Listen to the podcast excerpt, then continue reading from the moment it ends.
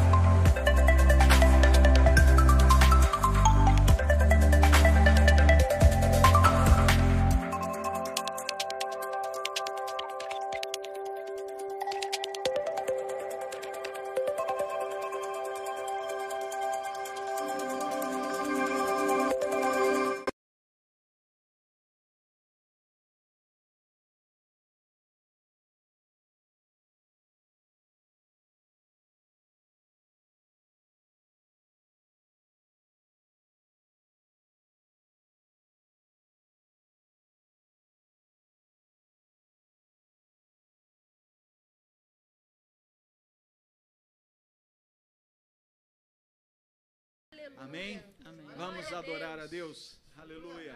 Hey!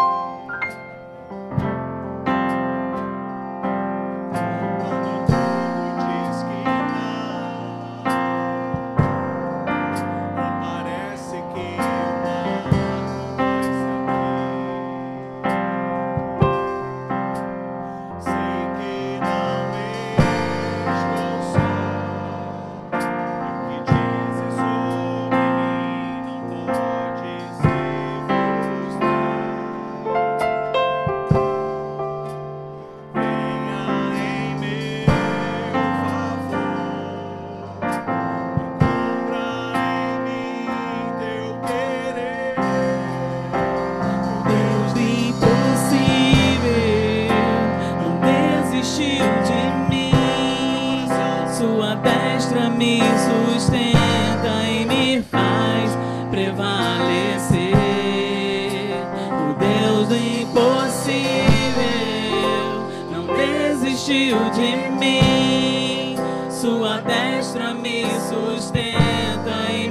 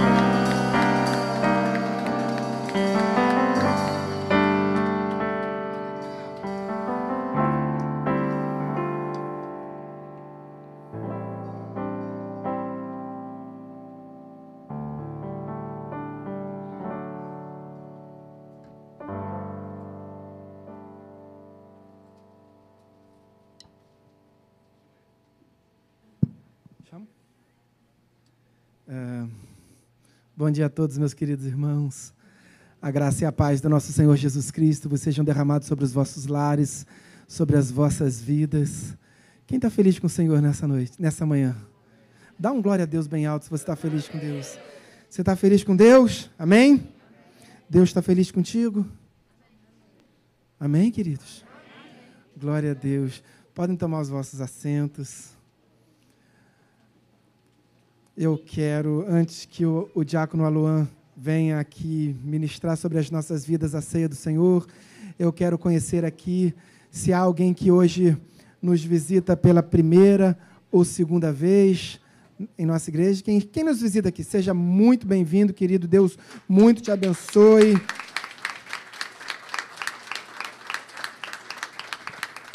Característica dessa igreja é receber com carinho. Essa igreja é a igreja do abraço.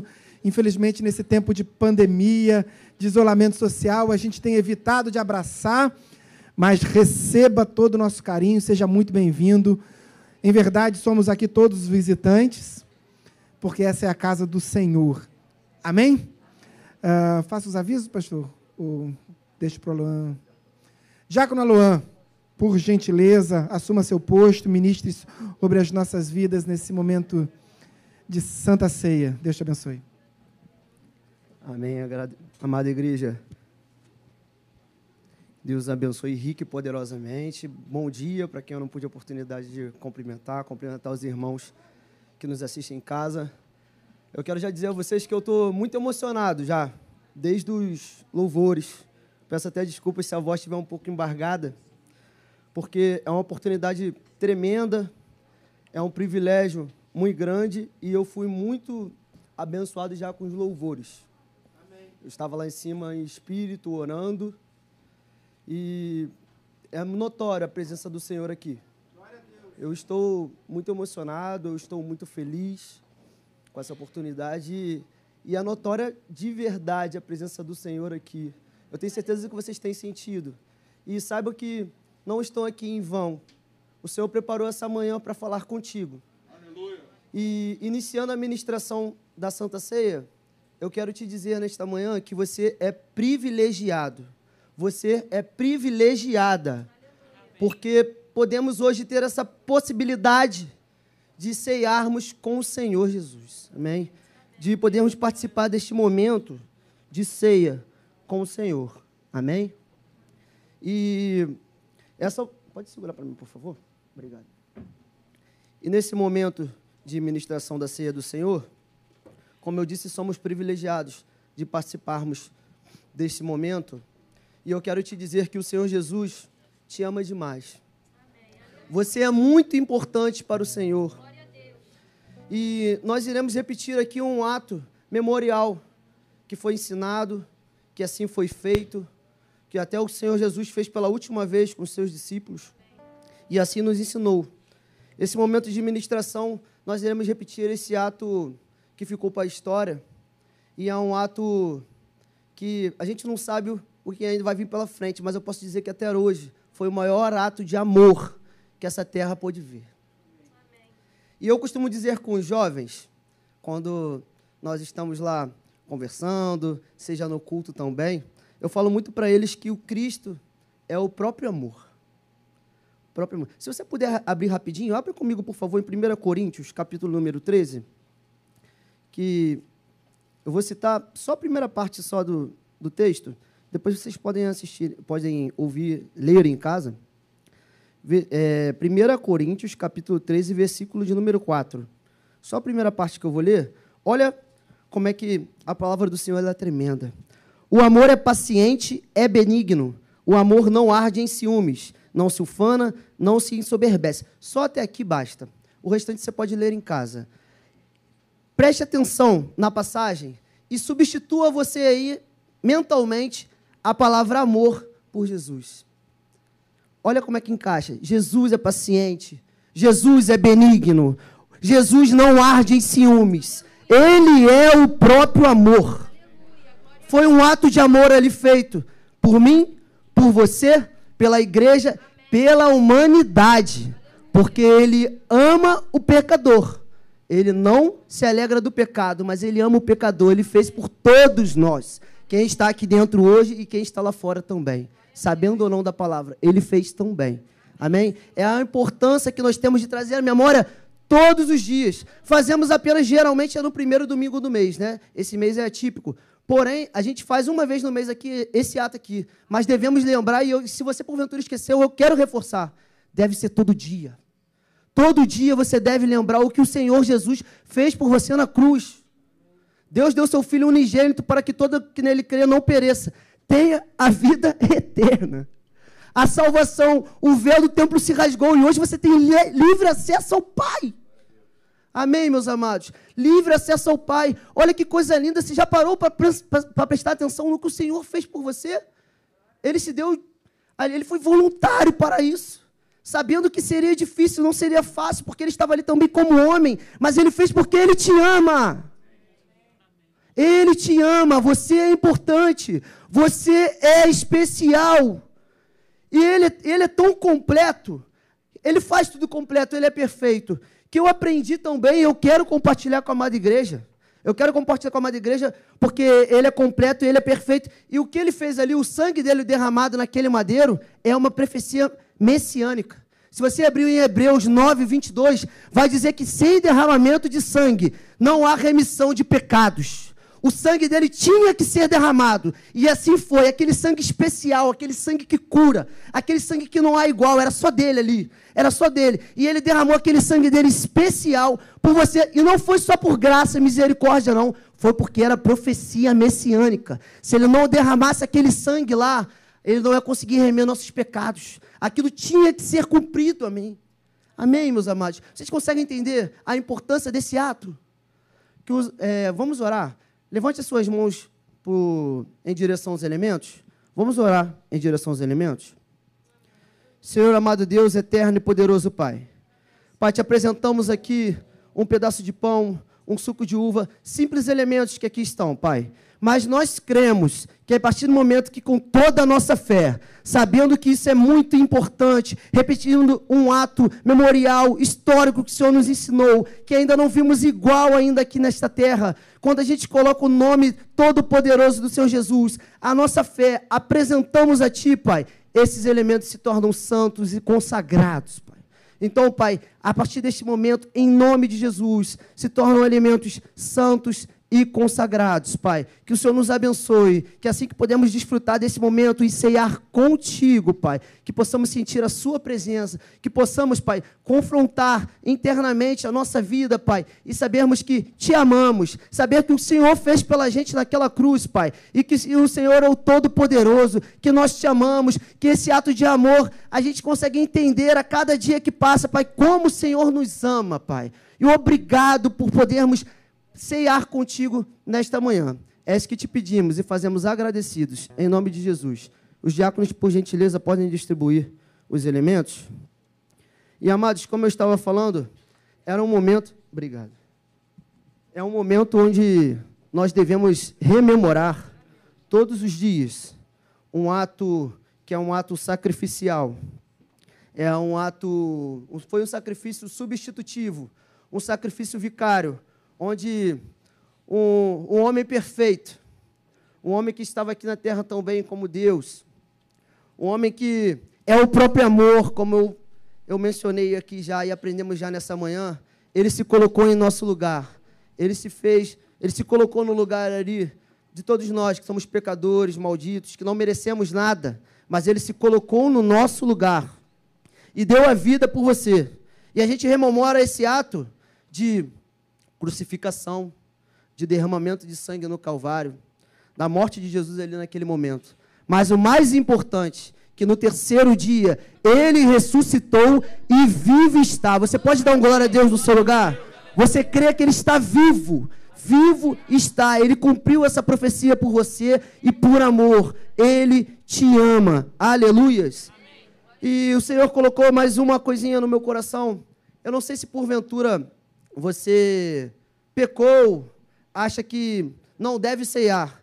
Mas eu quero dizer a você que o Senhor manda te dizer que você deve se arrepender e ceiar com Ele. Ele nos ensina que a gente deve se arrepender sim, mas que ceie com Ele. Então, se você ainda está dividido, eu quero te convidar.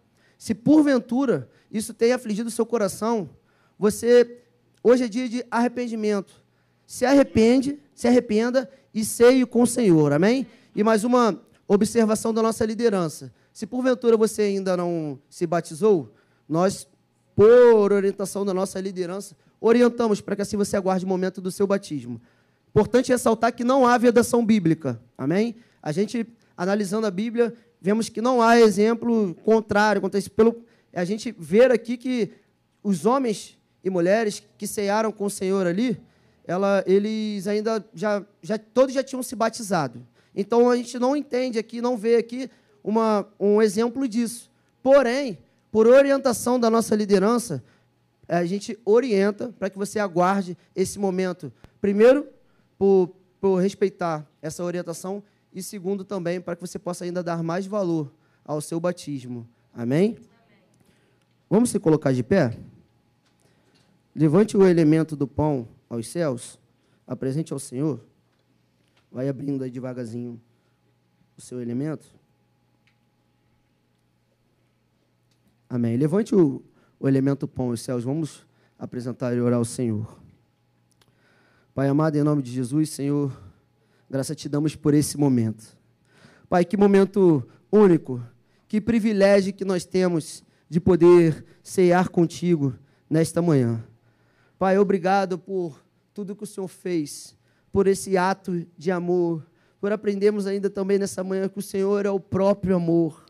O Senhor fez por uma profecia também messiânica. O Senhor se colocou, o Senhor se em, nosso colocou lugar, em nosso lugar. Pessoas que nós não merecemos nada, não merecemos nada, pecadores. fez ali no nosso lugar, fez ali no nosso voluntariamente, lugar, voluntariamente, e se deu em nosso, e se deu em nosso Pai, um ato Pai, um sacrificial, um sacrificial, um sacrifício perfeito, um sacrifício substitutivo, vicário, Pai. vicário, Assim o Senhor fez, assim o para nos salvar, para nos salvar, para que o véu daquele para que o véu daquele tempo fosse rasgado, hoje livre acesso, livre acesso ao Pai. Pai, obrigado, Pai, obrigado por essa salvação. Agora só depende de nós, só depende de nós. Pai, só depende de nós para conseguirmos alcançar a salvação. alcançar a salvação. Pai, obrigado. Pai, obrigado. Por a maior prova de amor que esse mundo pode ver. E hoje nós estamos aqui. E hoje nós estamos aqui. Essa sua palavra, para poder mencionar esse ato. Mencionar esse. Para todos que ainda não conhecem, todos sabemos que, que o Senhor fez por nós. fez por nós. Por por toda a humanidade. Como eu mencionei, o Senhor nos ama, pecadores, falhos, assim mesmo, o Senhor nos ama. O Senhor só não se alegra do pecado. Em nome de Jesus, amém. Em pé mesmo eu quero ler um- uma parte aqui da palavra. Levantando o- o pão aos céus, assim a palavra diz no versículo 24 de 1 Coríntios. E tendo dado graças, o partiu e disse: Isto é o meu corpo que é dado por vós. Faze isto em memória de mim. Igreja, com muita fé no seu coração, fazendo isso em memória de Cristo, fazendo isso em memória do que ele fez por você, coma do pão, glorificando ao nome do Senhor Jesus. Poder comer do pão. Glória a Deus. Aleluia. Glórias a Deus. Aleluias, Pai. Todo-Poderoso, Santo.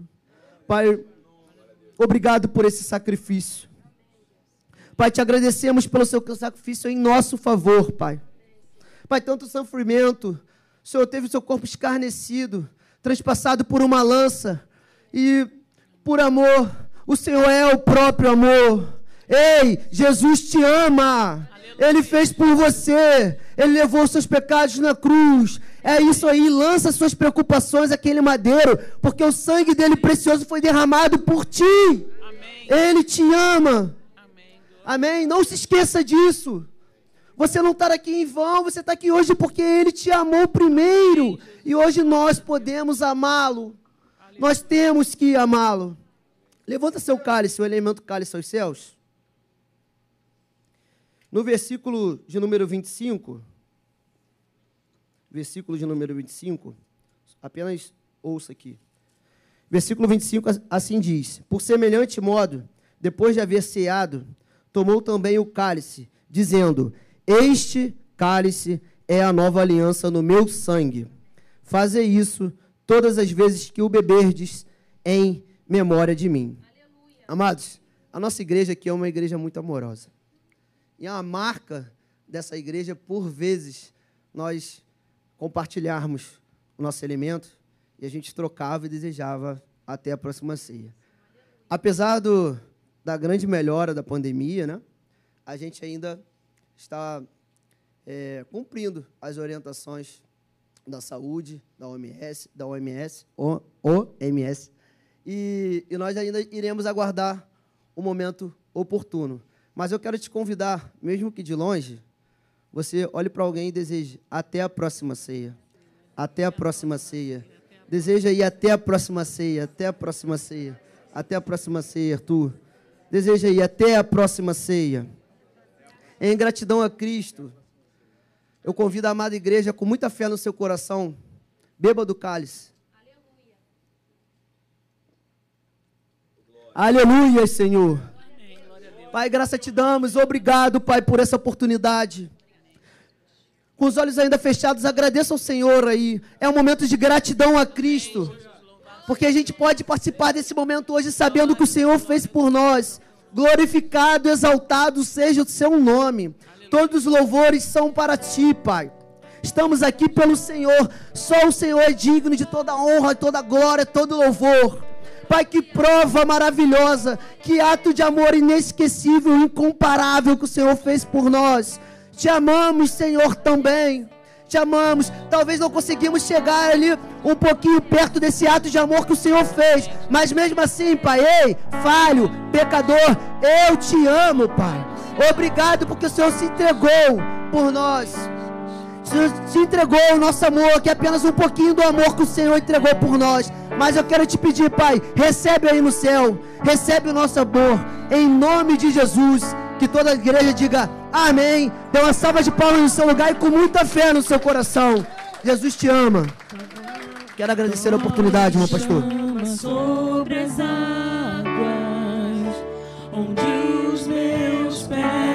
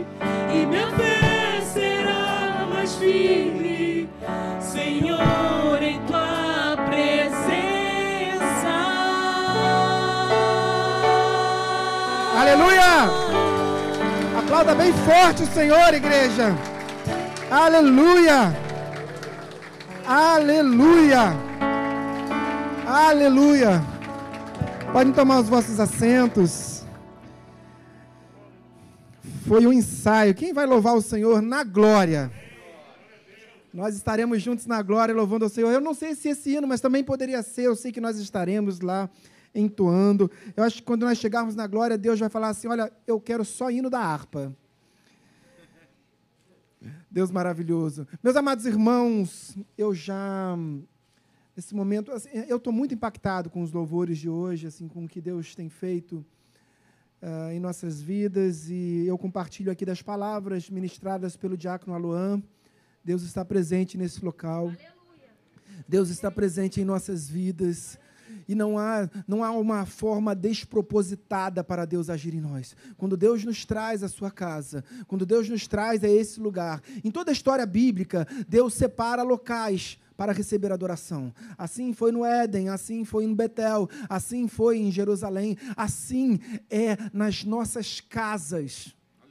Amém, queridos? Assim é dentro dos nossos corações e assim é na igreja de Nova Vida de Vila Isabel. Deus recebeu este, separou este lugar para receber adoração. Então, queridos, a Bíblia diz que Deus habita em meio aos louvores e que Deus está à procura de verdadeiros adoradores que o adorem em espírito e em verdade, em meio aos louvores. Deus nos encontrou aqui, queridos. Amém? Então, não permita que, que se turbe o vosso coração nesta manhã, porque essa manhã é uma manhã onde Deus vai ministrar os nossos corações. Eu quero compartilhar com os irmãos os pedidos de oração que são feitos, que são entregues ali na à frente da igreja, as pessoas que passam ali colocam seus nomes. Eu entendo particularmente que é um ato de coragem. Muitas pessoas nem professam a mesma fé que nós professamos. Outro dia, minha filha eh, estava aqui, deve estar lá atrás ou lá em cima. Minha filha de 11 anos estava evangelizando aqui nas portas da igreja. E uma senhora passou na porta da igreja e disse assim para uma criança: Vem cá, o que, que vocês fazem aí dentro? E minha filha sozinha, eu do outro lado da rua.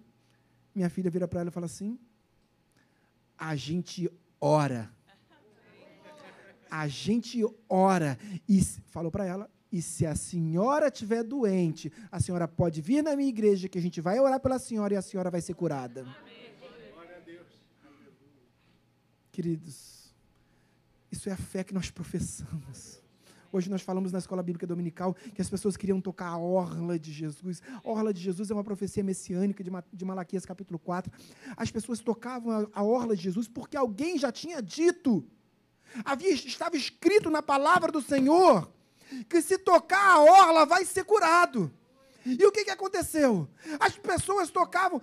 Aquela mulher do fluxo de, de- de sangue estava quantos anos enferma? Ela tocou a orla e o que, o que, que aconteceu? Marcos capítulo 4 diz que foi só aquela mulher? Não, diz que muitas e muitas e muitas pessoas tocaram a orla de Jesus. Algumas foram curadas, sim ou não? Não. A Bíblia diz que todos, todos, todos foram curados. É com essa fé de tocar a orla de Jesus que nós vamos orar por essas pessoas, que por vezes nem professam a fé que nós temos, mas nós vamos interceder por eles. Amém? Nós vamos tocar a orla de Jesus por eles. Senhor, meu Deus, meu Pai, em nome de Jesus, em oração a Ti, porque entendemos, ó Pai, que quando pronunciamos o santo nome do nosso Senhor Jesus Cristo, o mundo espiritual já começa a se movimentar em favor da Tua igreja. Neste momento de intercessão, Pai, por essas 13 vidas, eh, 13 famílias representadas, que colocaram seus nomes nesse livro de oração, Pai, nós entregamos a Ti, Pai, nós consagramos a Ti, Deus. Leia cada propósito, cada sonho, cada desejo que traz angústia, cada, cada ansiedade, cada motivo de amargura, cada enfermidade, Deus seja da alma, do corpo, do espírito, o Senhor pode, Pai. E nós, Pai, nesse ato de fé, num ato profético, nós tocamos as tuas orlas, ó Pai, Pai, em favor dessas pessoas, Deus, nessa oração intercessória, Pai, que haja salvação, Deus, que haja transformação de vidas, Deus, que joelhos se dobrem e línguas confessem o teu santo nome. Oramos todos em nome de Jesus. Amém e amém. Glória a Deus. Eu vou pedir auxílio do Recursos Mnemônicos para a gente dar os avisos. Culto da família do ensino, domingo às 10h15 da manhã. Antes disso, nós temos a Escola Bíblica Dominical. Hoje, à noite, culto de celebração e fé, às 19 horas. E da mesma forma que nós temos a nossa Escola Bíblica Dominical, às 9 horas da manhã no domingo, eu vejo aqui que praticamente todos vocês estavam aqui na escola. Quem estava na Escola Bíblica Dominical hoje de manhã? Levanta a mão. Isso, quase todos. Quase todos os 15% da igreja estavam. Então, é, foi benção demais. Foi benção ou não foi, querido? Foi muita bênção, queridos. Você que não esteve, eu vou dizer ah, o que, que nós aprendemos aqui na aula de hoje, na aula que vem. Então, vem a aula que vem. Ah, e da mesma forma que nós temos a IBD de manhã, nós temos também a IBD à noite. Se você perdeu a IBD de manhã, você pode vir à IBD antes do culto da noite. Às 18 horas começa a nossa escola bíblica dominical, antes do culto da noite. Nossa série de mensagens às quartas-feiras, das sete mulheres de fé. Queridos, é, só mensagem impactante. Eu, pa- pa- pastor, eu compartilhei com a minha esposa na quarta-feira, quando saí do culto. Falei, Priscila, foi a mais impactante mensagem que eu já ouvi da mulher Ciro Fenícia. Eu vi hoje na igreja. Assim, Deus tem feito maravilhas em nosso meio na quarta-feira. Então, se você deseja ser impactado assim como eu fui, uma mensagem que eu vou carregar e vai eh, ganhar frutos na minha vida, porque toda vez que a mensagem entra, que a palavra de Deus entra no nosso coração, ela ganha frutos. Ela não se limita às quatro paredes do templo ou naquele momento da pregação do Evangelho. Ela continua sendo ministrada através do Espírito Santo em, nossa, em nossos corações. Amém? Ah, encontro semanal de mulheres singulares, todas as semanas, todas as quintas-feiras, às 19 horas, através do Google Meet, com a, nossa diaconisa Luciana Gama. E encontro quinzenal, aí semana sim, semana não, nós temos às segundas-feiras o encontro dos homens singulares. Homens singulares, tá bom? Não é para os homens casados, é para os homens viúvos, solteiros, divorciados, enfim. Ah, Segunda-feira, às 19 horas, é isso? pastor? 20 horas. Essa semana tem? Essa semana tem. Culto de cura e libertação, sempre a última sexta-feira do mês, excepcionalmente. Eu vi na, eu vi na, na planilha, pastor. Na, na última sexta-feira do mês, nós temos o nosso culto de cura, de oração, cura e libertação, que é tremendo. Logo após o culto, nós temos o Paz. Excepcionalmente, esse mês, nós não teremos o nosso culto de, de oração, cura e libertação. Amém? Ah, retiro de carnaval dos jovens. A Luan quer falar?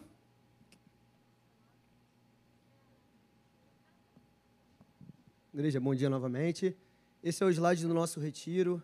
É, ainda estão abertas as, as inscrições. Estamos no, pode passar um, um- mais um slide, por favor.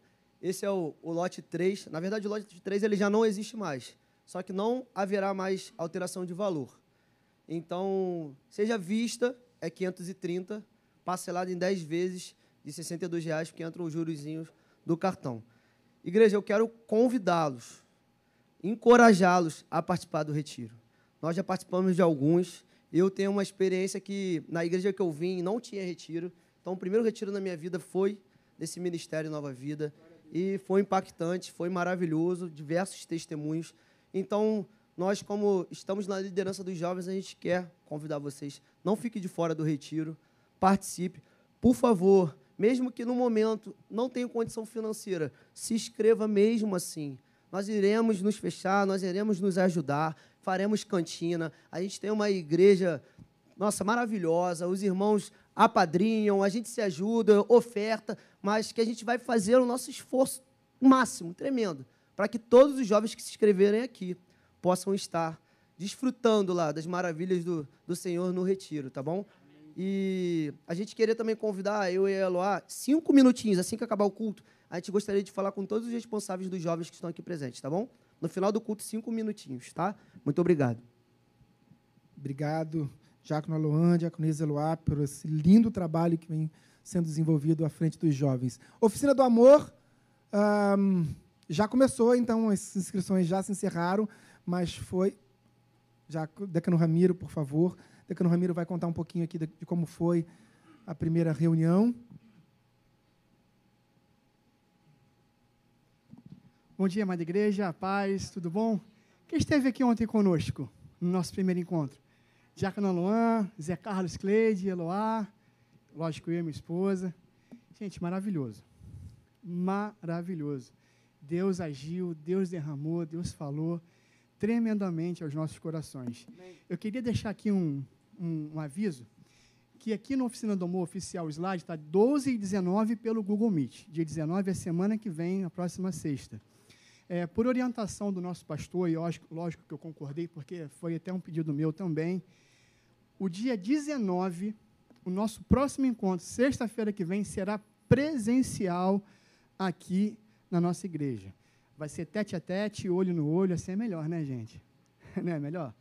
Então, por favor, gente, anotem aí em suas agendas. Não será online, será às 20 horas, na sexta-feira que vem, presencialmente. Amém? Conto com vocês aqui, porque a gente tem muita coisa para falar, muita coisa para ouvir.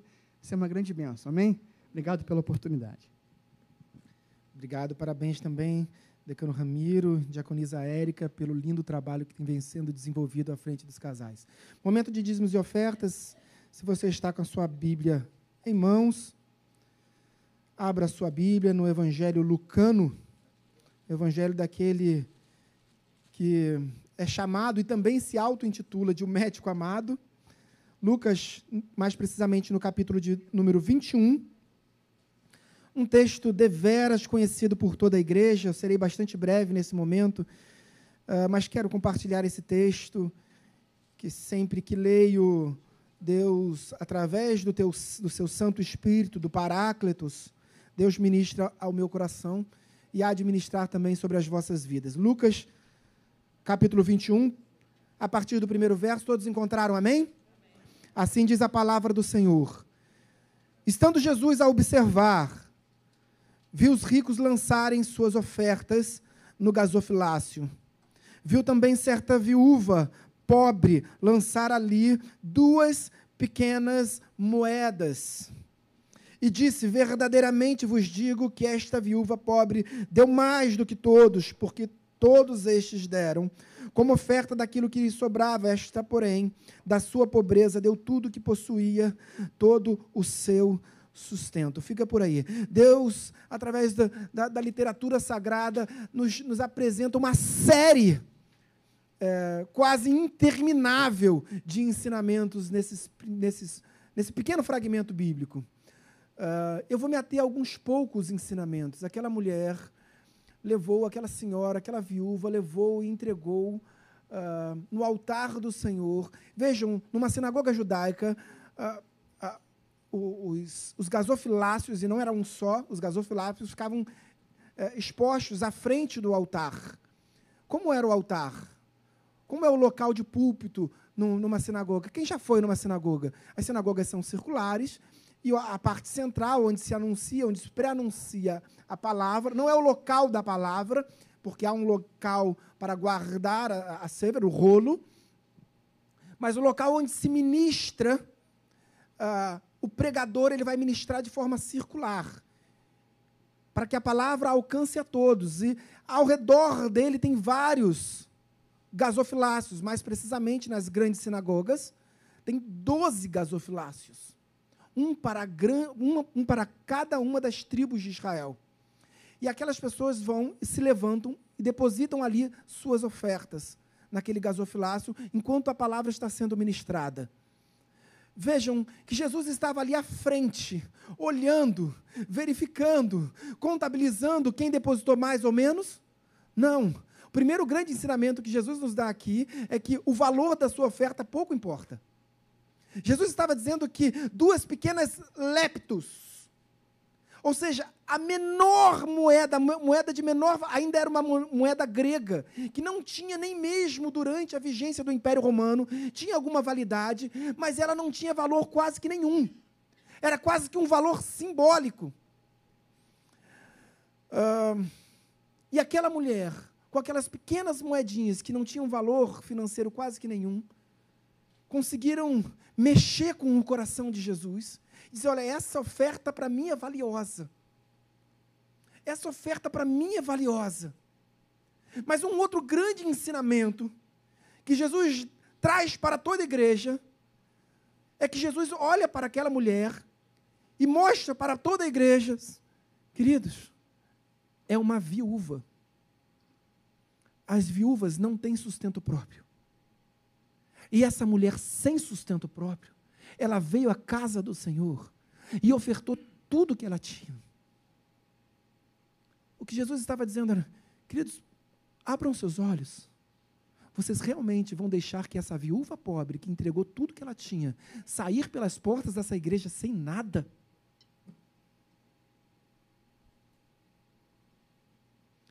A gente precisa compreender que as nossas ofertas, os nossos dízimos, mantenham as portas dessa igreja aberta, enviam missionários, uh, enviam homens que pregam o Evangelho, cobrem as contas dessa igreja, mas tem lá uma função primordial, queridos, que é abençoar a igreja de Cristo.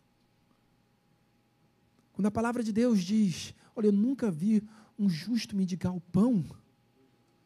Deus nos está atribuindo essa responsabilidade para cada um de nós.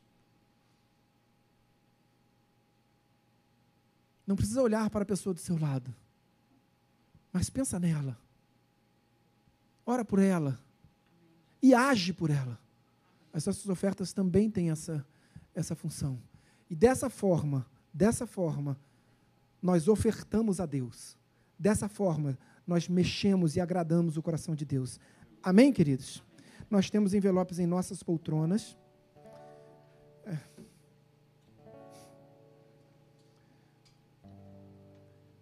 Pega o envelope. Pega o envelope, ainda que vazio. Levante aos céus. Você tem fé? Eu não sei o tamanho da sua fé. A minha fé é pequenininha. Pedro tinha uma fé pequena e caminhou sobre as águas. A minha fé é pequenininha. Mas a minha fé, através da minha fé, eu vou orar pela sua vida. Eu vou orar pela sua vida profeticamente. E Deus há de transformar a sua realidade. Há de transformar nessa, nessa oração maldição em bênçãos. Senhor, meu Deus, meu Pai, em nome de Jesus, num ato de fé, essa igreja toma esse envelope em mãos. Envelopes vazios, Pai. Pessoas que aqui eh, não têm o que ofertar a Ti nesta manhã. Pessoas que, que, que estão desempregadas, que não têm um dízimo, mas tomam com um ato de fé esse envelope, Pai. Deus, nessa oração profética, eu te clamo, Pai. Eu me humilho perante o teu altar juntamente com essa igreja, num clamor que levantamos a ti. Multiplica, Pai. Multiplica, Deus. Abre porta de emprego para o desempregado. Traz aprovação no vestibular para aqueles que vão fazer vestibular. A juventude dessa igreja vai fazer, vai fazer a prova do Enem na semana que vem. Deus, desde já sela a vaga dos teus filhos, Pai. Honra o esforço, a dedicação daqueles que estão se esforçando, daqueles que estão se dedicando. Honra, Pai. Honra, Deus. Pai, em nome de Jesus, multiplica na tua casa, Pai, mas multiplica também na casa dos teus servos, Deus. Oramos profeticamente em nome de Jesus. Amém. Amém. Enquanto o Ministério de Louvor nos conduz, fique bastante à vontade para ofertar, para participar desse momento. Nós temos ali uma máquina de cartão, às vezes a gente evita de circular com dinheiro. Fique bastante à vontade. Deus te abençoe.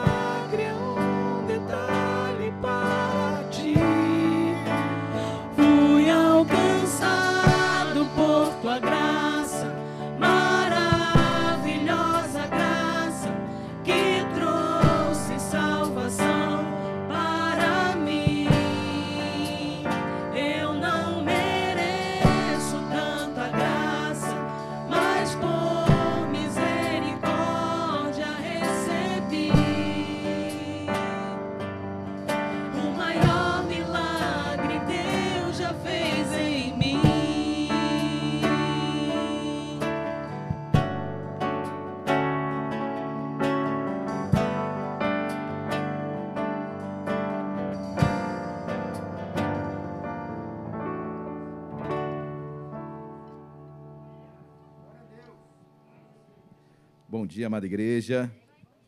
Graça e paz em nome do Senhor Jesus, amém? Amém ou não amém? Vocês estão me ouvindo aí? Amém. Glória a Deus. Eu também estou me ouvindo. Tenho certeza que Deus está falando no nosso meio. Com certeza Deus também está ouvindo o seu clamor, as suas necessidades. Deus já falou muito em nosso meio. Amém, queridos? E Deus continuará a falar. Eu quero, vou fazer o máximo para não atrapalhar. Amém? Nossa função aqui como pastor é fazer o máximo para não atrapalhar o que Deus quer falar conosco. Mas antes, queridos, eu quero chamar a diaconisa Luciana Gama, que ela vai dar um aviso rapidamente sobre a nossa viagem à Foz do Iguaçu. É. Amém, irmãos. Então, é, aqueles que ainda não participaram da nossa reunião aqui domingo passado presencial e que não participou da nossa reunião no Google Meet queira ainda viajar, por favor, nos dê o nome hoje. Amém? Porque já estamos fechando. Nossa viagem será de 10 a 14 de maio de 2022. Sairemos do Rio numa terça, voltaremos num sábado. Amém? Ah, é meio de semana, diaconisa. Nós anunciamos sempre a viagem para que os irmãos possam programar suas férias, é, tenham tempo hábil, amém? Então, será uma grande bênção, uma grande alegria, um momento de comunhão. Vai ter também um, um, um estudo ministrado por nós, também num dia no hotel. Será uma bênção, né, pastor? Eu tinha mais outros dois avisos, mas o pastor não deixou eu dar. Amém? Irmãs que pagaram um devocional, já está comigo. Então, após o culto, eu vou entregar as irmãs que pagaram lá no gabinete. Amém? E ainda, alunos da classe de batismo. Hoje foi a última aula presencial. Você que está me ouvindo, aluno de classe de batismo, está online, não pôde vir hoje. Teremos duas reuniões no Google Meet, tá, pastor? Uma para é, terminar o apanhado e outra para dúvidas, tá? Botei duas por uma questão de, de margem, mas acho que uma só é suficiente. E não temos a data ainda ao certo, nem o local. Certo é que será em dezembro. Amém, irmãos? Glória a Deus. Ô, Glória. O nosso batismo vai ser no mesmo local do batismo anterior. Vai ser lá em Maricá, naquela casa abençoada, naquela piscina, churrascão a manhã inteira, batismo, depois da tarde, piscina para quem quiser. Ou seja, passaremos um dia inteiro lá em Maricá é, naquela casa abençoada que Deus proporcionou a nós. Deve ser meados de dezembro, então marque aí na sua agenda. Claro que lá tem uma, uma capacidade máxima, a casa, se eu não me engano, são 50 pessoas. Então, nós daremos, obviamente, prioridade aos batizandos de seus familiares. E, sobrando vaga, nós abriremos também para toda a igreja, porque é muito importante nós estarmos nesse momento tão importante é, da vida dos nossos queridos e amados irmãos. Mais um aviso: domingo que vem, não percam, nós estamos é, ressuscitando o nosso domingo missionário, falar muito sobre missões. Então, domingo que vem, nós teremos aqui um pastor batista, missionário, estará aqui conosco falando sobre o campo, falando sobre missões. Diácono Paulo estará aqui também, foi ele que fez essa ponte é, de contato com esse pastor. Nós teremos também um momento onde o Paulo vai compartilhar um pouco sobre missões, principalmente ali no Oriente Médio. Então não percam, é um momento, a igreja precisa, já ficou quase um jargão evangélico, a, igreja precisa, como é que é, Paulo? Precisa. É, é quase um jargão que a gente fala, a igreja precisa ter. se conscientizar da obra missionária. É tanta conscientização que ninguém faz nada. Então, queridos, assim, nós queremos além, além suplantar, ultrapassar essa conscientização, porque eu creio que a igreja esteja bem informada, mas tem fatos realmente que não são compartilhados, até por motivos lógicos de estratégia missionária. Vem, Lu, vem, Lu, vem, Lu, meu Deus. Amém, irmãos? É porque falar de missões eu não aguento ficar sentada. Amém? Dia 18 de novembro, pastor, é um dia mundial separado por Deus para, que a igreja de Cristo, ao redor de todo o mundo, ore pelo aquele cristão que é ex-muçulmano.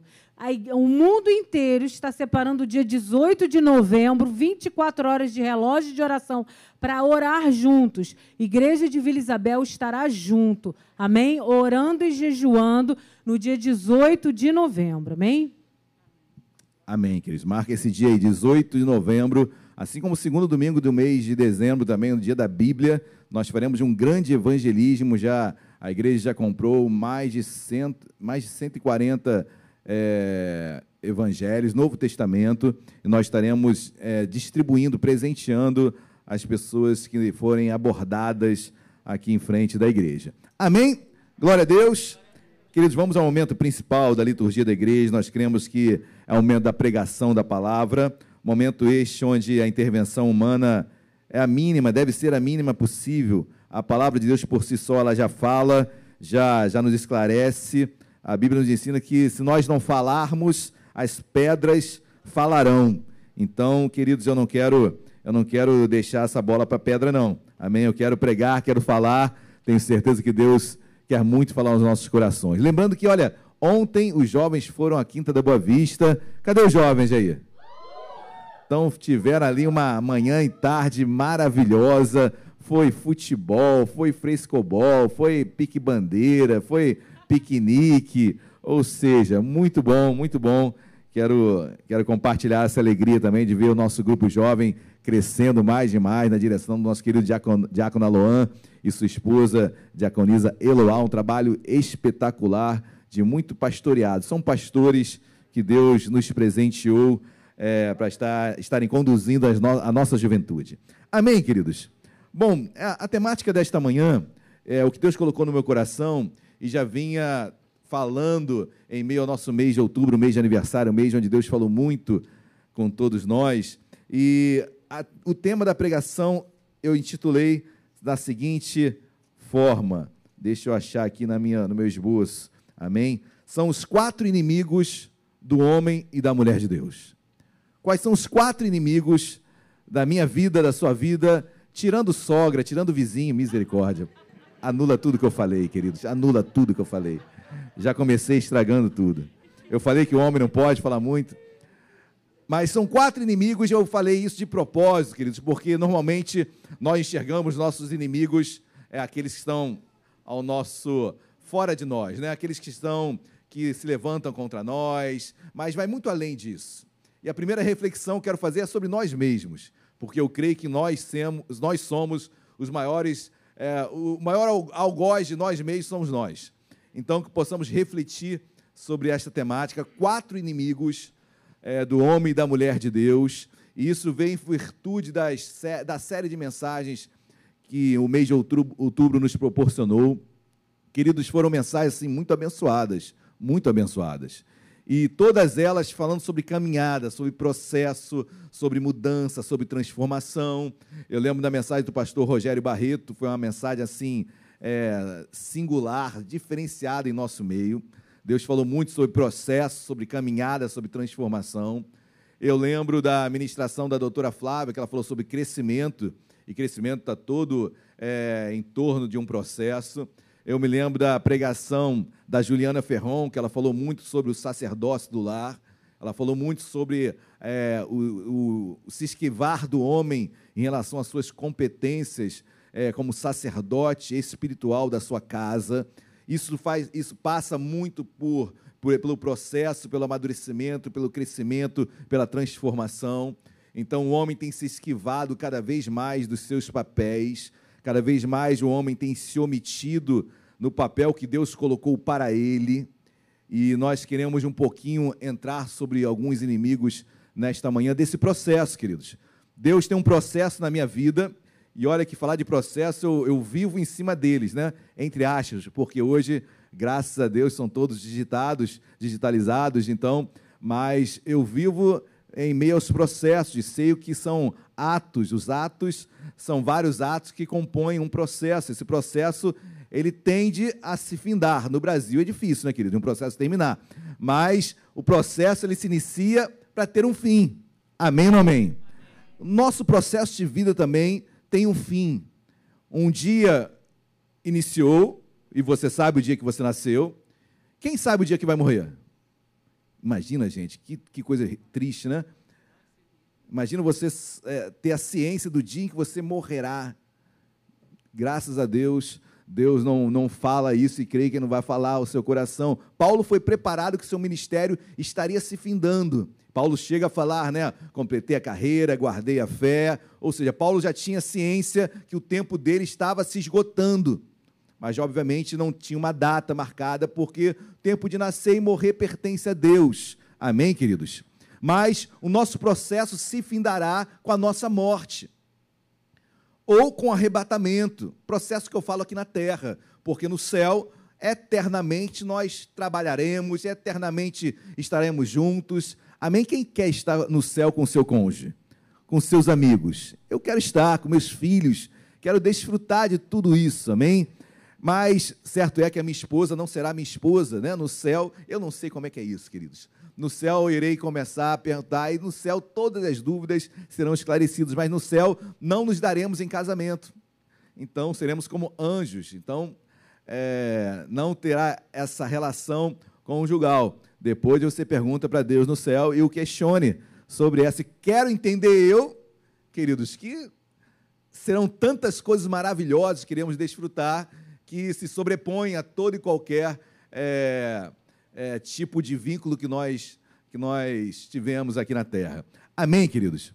Mas, quando eu falo de um processo, em todo processo há seus impedimentos. Eu, po eu posso falar sobre causas, falando preliminares, no mérito, causas que surgem em meio a um processo para que ele venha a ser interrompido, suspenso seu prazo, ou seja, eu estou falando de, de uma forma jurídica.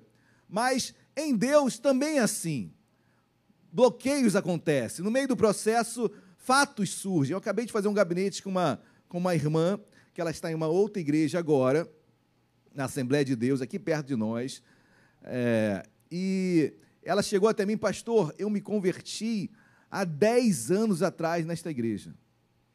Eu falei, minha irmã, me perdoa, eu não me recordo, mas eu acredito em você. Eu acredito em você. Pastor, me batizei aqui, me converti, só que logo em seguida me desviei. Estou voltando agora. Estou na Assembleia de Deus, igreja do meu pai, um senhor que veio aqui pela manhã, cego, um homem de Deus. Agora está caminhando, agora ela leva o pai à igreja por causa da sua deficiência é, visual. Olha que coisa linda, queridos. Mas dez anos foram interrompidos. Dez anos, se nós olhássemos para um processo normal, tinha prescrito. Acabou o processo, você não tem mais é, direitos sobre, aquela, sobre aquele pedido. Mas em Deus não é assim.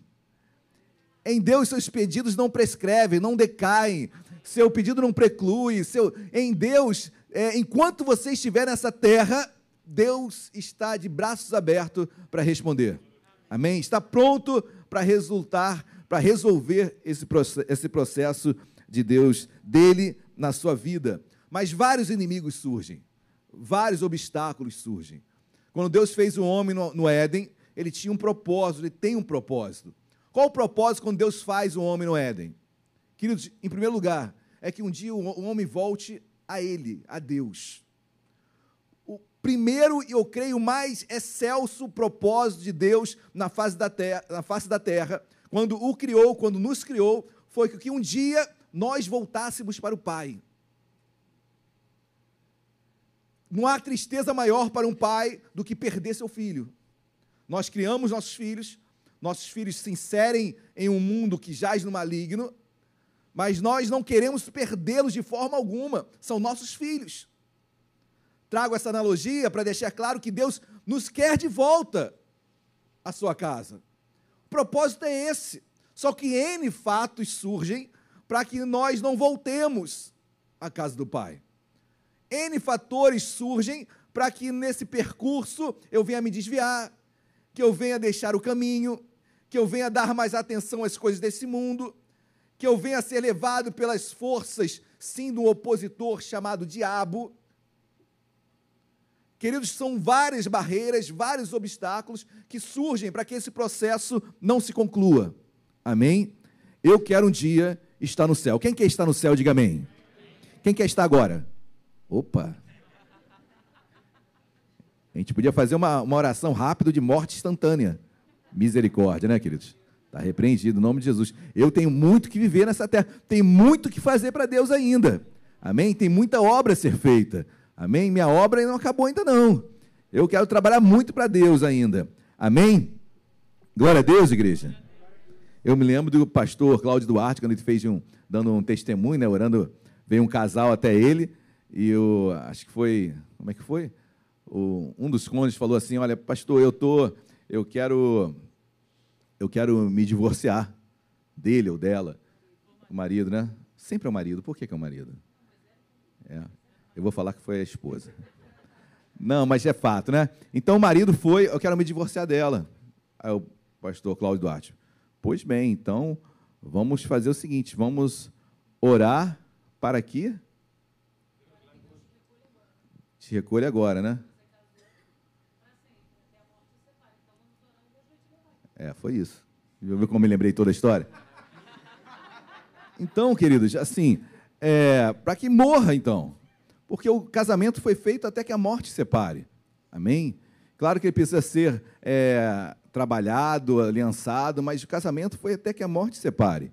E assim tem que ser em nossas vidas. Mas o primeiro inimigo que surge nesse processo, aí eu começo esta pregação, o primeiro inimigo que surge nesse processo tentando impedir que ele seja concluído, querido, se chama mundo. É simples, mundo.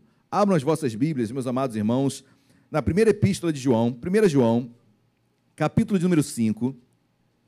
1 João, capítulo de número 5, versículos 18 e 19.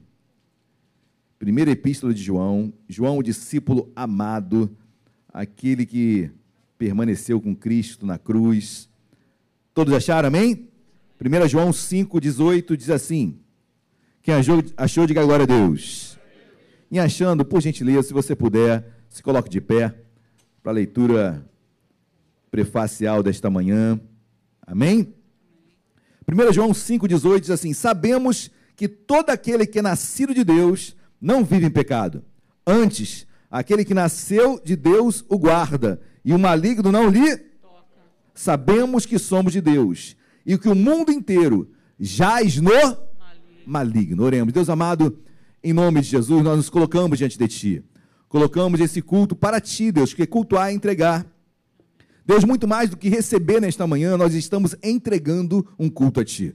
Nós estamos celebrando, meu Pai, a Sua vida em nós. Deus, receba nossa celebração a Ti, nosso amor, nossa adoração, porque certamente quando há celebração, quando há devoção, quando há amor por Ti, Deus, Tu respondes. E eu te peço em nome de Jesus, sobre cada vida que aqui está, responde a nossa oração.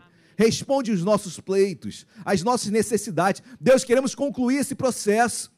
Queremos ser frutíferos nesse processo. Queremos ter uma família abençoada nesse processo. Queremos ver, meu Pai, os nossos casamentos, meu Pai, crescerem, frutificarem neste processo. Os nossos ministérios crescerem neste processo. Senhor, obrigado por tudo que tens feito e ainda irás fazer. Deus, ser conosco, abençoa o teu povo, ser com esta palavra. Deus, e usa-me em nome de Jesus. Amém e amém. Podem se assentar. Queridos, a Bíblia diz que o mundo jaz no maligno. O mundo jaz no maligno. Você sabe o que é o verbo jazer? O verbo jazer, jaz, é de se deitar, dormir ou é, morrer. A Bíblia diz que o mundo é deitado, o mundo jaz no maligno. Ele está morto no maligno. Ele está prostrado no maligno. O mundo, e aí eu trago para a sociedade que nós vivemos, queridos, e é, nós fomos retirados, ou melhor, nós não fomos retirados do mundo, nós estamos nesse mundo. João 17, a oração sacerdotal, Jesus ora ao Pai, o que, que Jesus diz? Não peço que os tires do mundo, mas livrai-os de todo mal. Então a oração de Jesus não é para que nós saíssemos do mundo, muito pelo contrário, no mundo, João 16, 33, passareis por aflições, mas tem de bom ânimo, eu venci o mundo. Amém? Então o mundo eu venço. Eu passo, eu estou nele, mas eu não compartilho com os valores dele, mas eu o venço com os valores de Deus. Amém, queridos? O mundo está morto no diabo. O mundo está morto no maligno. O mundo jaz no maligno. O mundo não tem nada a nos oferecer. Os valores do mundo são valores perecíveis, são valores que não são duradouros, são valores que não, não agregam, são valores que eu não levarei para o céu, queridos. Mas valores de Deus, sim.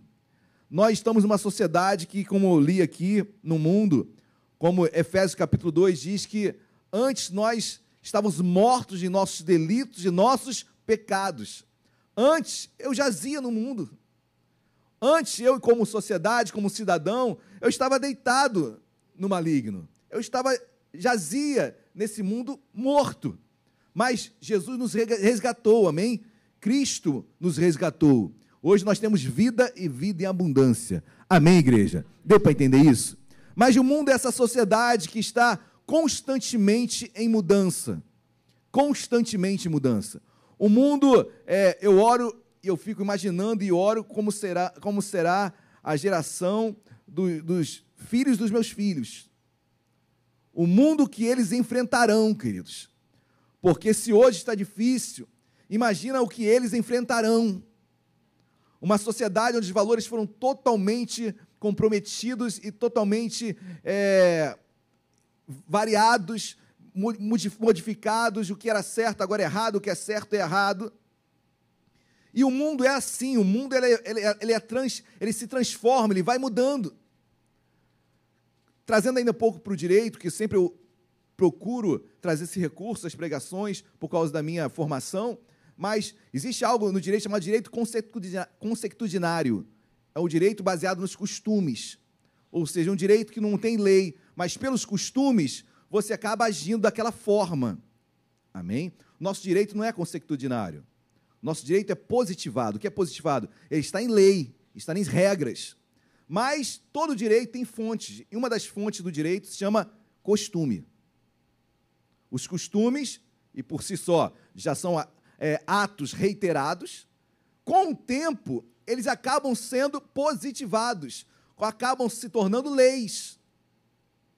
Então, queridos, é, é, é normal, entre aspas, entendermos que a sociedade jaz no maligno, nós sabemos, e essa transformação da sociedade não tem como eu dizer de forma contrária. Ela vai positivar, ela vai legalizar aquilo que são valores que são contrários à palavra de Deus. Isso é fato. Isso é uma certeza. Mateus 24, Jesus vai começar a falar do sinal, dos sinais dos últimos tempos. Jesus fala de terremotos, sim, enfermidades que viriam, tudo isso. Mas ele fala que o amor de muitos se esfriaria, que os cristãos seriam odiados. Ou seja, o que ainda é costume, vai chegar o dia que será positivado. E vai ser regra, vai ser lei. E muitos pastores, muitas igrejas serão fechadas. E pastores presos. Porque, queridos, a sociedade ela está em transformação, mas a palavra de Deus não se transforma. Isaías 48, 40, versículo 8: seca-se a erva, cai a sua flor, mas a palavra de Deus permanece eternamente. A sociedade muda, mas a palavra de Deus não muda. Não muda. E nós pregamos a palavra. Mas uma sociedade em transformação, uma sociedade que jaz no maligno, que deita no maligno, está morta no mal, ela vai positivando aquilo que são valores contrários à palavra de Deus. Então, por mais que a igreja se levante, a igreja tem que se levantar. Por mais que a igreja ore, a igreja tem que orar. Por mais que a igreja faça, pregue a palavra e tem que pregar. Mas eu não posso ir contra a Bíblia. A Bíblia diz que os cristãos seriam odiados. O mundo tende à destruição, queridos. Novos céus e novas terras virão. Se novos céus e novas terras virão, é porque essa passará. E a sociedade corrompida, ela está andando numa, numa, num caminhar exponencial. Quem está entendendo, diga glória a Deus. Queridos, eu sou pai de adolescentes, nós somos pais de adolescentes. Então nós estamos muito perto ali deles. E assim precisamos estar. Muito perto dos nossos adolescentes. Hoje, com 10, 11 anos, nossos filhos são indagados na escola a declararem se eles são bi ou, ou, ou hétero. E outras formas de, de práticas sexuais. Respeitamos todas mas respeitem as nossas também. Amém, queridos? Mas uma criança de 10, 11 anos desafiada a, e por causa do meio, por causa dos amigos, por causa de uma sociedade, covardemente essa criança, ela acaba falando algo que não está dentro dela. Porque se ela não optar, se ela não declarar qual a sua opção sexual, ela é jubilada. Então a sociedade caminha nesses passos largos, queridos, abordando os nossos jovens. A Juliana Ferron esteve aqui e assim, foi uma das pregações que mais tocou o meu coração. Mais tocou o meu coração. Porque ela ministrava e ela falava muito do sacerdócio do lar, como o homem tem se esquivado das suas competências. Como a mulher, nas suas N atribuições, que a mulher, ela faz isso e mais isso, né, queridos? Ela faz isso, aquilo e depois tem mais alguma coisa. A mulher é mãe, a mulher trabalha, a mulher é, é esposa, a mulher. tantas coisas. Dizem que um homem não consegue fazer muitas coisas ao mesmo tempo, né? As mulheres, as mulheres fazem várias ao mesmo tempo. Bom, eu sei que realmente são multifacetas. Mas muitas delas, queridos, é porque o homem tem se omitido de uma forma assim é, flagrante na sua posição de sacerdote do lar, na sua posição de proteger o seu lar, espiritualmente, materialmente, administrativamente. Guardar o seu lar, guardar a sua casa. Quão bom é uma mulher que admira o seu marido e um marido que admira a sua esposa. A admiração é tudo. Se não há admiração, falta respeito. E às vezes homens acomodados que não querem trabalhar, e a mulher ralando para lá e para cá, e os homens parados. Não, falo só de trabalho, não, queridos. Eu falo da sua própria responsabilidade como pai, com os filhos. Deixa tudo com a mulher. E a sua responsabilidade como sacerdote do lar, de levar a palavra, de educar seus filhos na palavra. Tudo é delegado. Porque os homens estão se omitindo. E aí, quando você começa a, a, a encontrar movimentos feministas, muitos perguntam, pastor, o senhor é machista, feminista, o senhor é o quê? Eu sou de Cristo. Eu sou de Cristo, queridos. Porque em Cristo não há judeu, não há grego, não há escravo, não há liberto, não há homem, não há mulher, todos são um em Cristo Jesus. Todos nós somos um em Cristo Jesus. Cristo é, coloca todo mundo no mesmo pacote. No mesmo pacote. Amém? Mas eu eu fico triste, e a Juliana falou algo muito interessante, porque lembre-se quando Adão peca, né? Quando Adão erra e Eva também, e Deus prescreve três consequências para os pecados, três consequências. Para Adão, a consequência do erro dele qual foi? Olha, do suor do teu rosto tirará o sustento da tua casa. Eva, multiplicarei, coitada das mulheres agora, multiplicarei as dores do parto. Ou seja, já tinham dores, mas agora as dores seriam multiplicadas. Graças a Deus para anestesia, né? E para o parto cesariana. Foi uma libertação. Para a serpente, ela iria é, rastejar pela terra, entre outras consequências, simbolizando, tipificando o diabo. Queridos, quando eu olho para isso e vejo homens que tem na sua responsabilidade, do suor do seu rosto, tirar o sustento da casa. Ralar. Homens ralem. Por quê? Porque é a tua responsabilidade ralar. Mulheres também vão trabalhar, vão ralar. Amém? Mas o que me chama a atenção, queridos, é que as mulheres agora querem a maldição do homem. Não bastava multiplicar as dores do parto. Agora eu quero também do suor do meu rosto tirar o sustento. E mulheres trabalhando, esqueceram da maternidade, filhos hoje é se der. Se der. Senão a gente não tem. A maternidade está sendo deixada de lado. A criação dos filhos está sendo uma criação rala, onde a escola educa, onde a igreja educa, mas os pais não têm muita participação nesse processo. Ou seja, queridos, essa sociedade caída, deitada no maligno, está entrando dentro da própria igreja. Quantos direitos não foram alcançados pelas mulheres? Glória a Deus! Direito a voto, tantas coisas. E, queridos, não há diferença nenhuma entre homem e mulher, amém? Todos nós fomos feitos à imagem e semelhança de Deus. Só que temos papéis diferentes. Graças a Deus por isso. Temos papéis diferentes. Os irmãos sabem, me conhecem, eu creio em algo chamado submissão mútua. Tá bom? Efésios capítulo 5 diz que as mulheres sejam submissas aos seus maridos. O que é submissa? Submissão. Missão abaixo. É uma missão que você está junto com seu marido. Mas no versículo anterior também diz que suje- sujeitai-vos uns aos outros. Ou seja, sejam submissos uns aos outros. O homem também tem que ser submisso à sua esposa. Eu não vi um glória a Deus das mulheres agora. Meu Deus. Porque se ela é submissa a mim e eu sou submisso a ela, cada um no seu quadrado. Cada um no seu quadrado. Eu entendo o papel dela e ela entende o meu papel. Pastor, de onde o senhor tirou esse entendimento? Olha, o sujeitai-vos, de Efésios capítulo 5, e, e o submissão é a mesma palavra no grego, hipotasso, ou seja, submeter uns aos outros e também o esposo, os cônjuges. Eles se submetem. E quando há submissão mútua a respeito pelos papéis de cada um, a questão é o respeito aos papéis, queridos. E por vezes, por um homem se omitir, a mulher tem que tomar frente mesmo. Muito homem banana. Tem muito homem Adão. Adão foi um grande banana da história.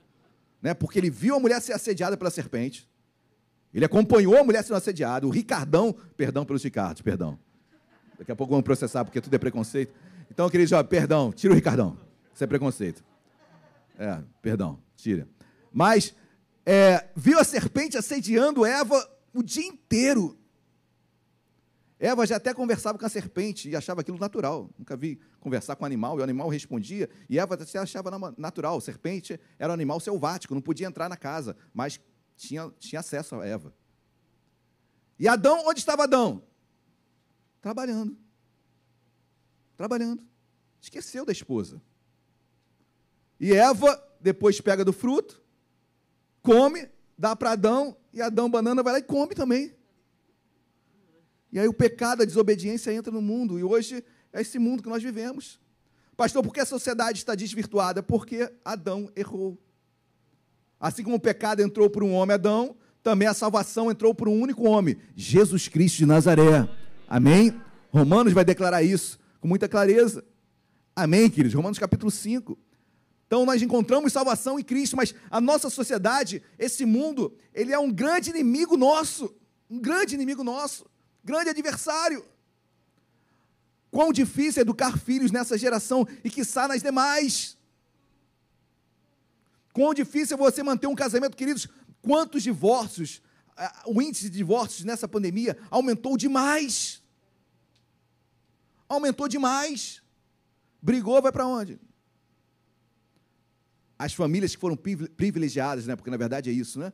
que puderam ter seus, seus entes queridos em casa trabalhando, né? os privilegiados, que foram a minoria, né? que foi a minoria, melhor dizendo, né? que ficou em casa, porque, infelizmente, há uma disparidade social enorme no nosso país, e a maioria, com Covid ou não, tem que sair e ir, ir ao mercado de trabalho. Mas, queridos, aqueles que estiveram em casa, quantos divórcios não aconteceram? Acho que foi melhor pegar Covid, né? Misericórdia. E sair na rua. Mas quantos divórcios aconteceram? Porque a sociedade corrompida, uma sociedade onde seus valores se, se distorceram, uma sociedade deitada, que jaz no maligno. Nós enfrentamos todo dia isso.